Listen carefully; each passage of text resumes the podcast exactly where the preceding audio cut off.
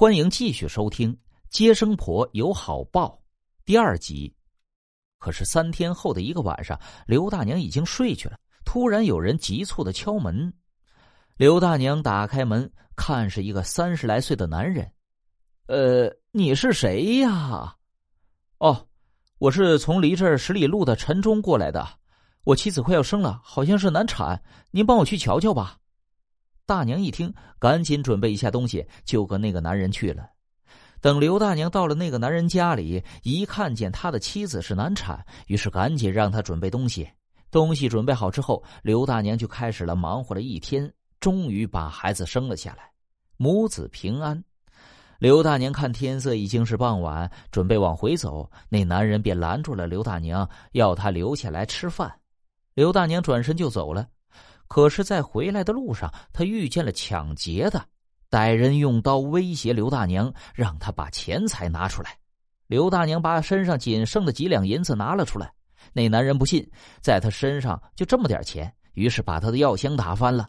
刘大娘说：“哎呀，身上确实没有多余的钱给你了。”这男人一气之下就打了刘大娘。你可是这一带最出名的接生婆。怎么就这么一点钱？说完就把刀架在了他的脖子上，让刘大娘回家去拿钱。刘大娘不肯，那男人一着急就用刀往刘大娘身上扎去。可就在这个时候，忽然刮起了一阵阴风，竟把那个男子吹到了一边无意间碰到了石头上，瞬间就昏了过去。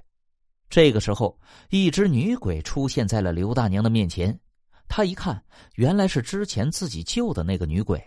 那个女鬼道：“我今天投胎时看到你有这一劫，就赶过来救你。”刘大娘一听，着急的说：“你为了救我错过了投胎，那你不会变成孤魂野鬼吗？”“不会的，只不过是需要再等几年才能投胎，这没关系，因为你人好，不应该早死。”刘大娘一听女鬼说还能再投胎，总算是放下心来。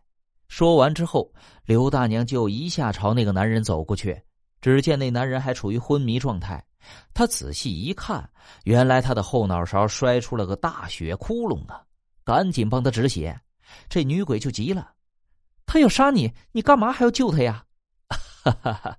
如果一出血又没人管，他肯定就会死了。我也是个医生，是医生就不能见死不救。刘大娘把那男人救醒了，醒了之后，那男人知道了一切，猛的一下就跪到了地上，给刘大娘重重的磕了个头，认错。那男人还对刘大娘发誓，以后再也不抢劫了，再也不干伤天害理的事儿了。从此啊，那男人就弃恶从善了。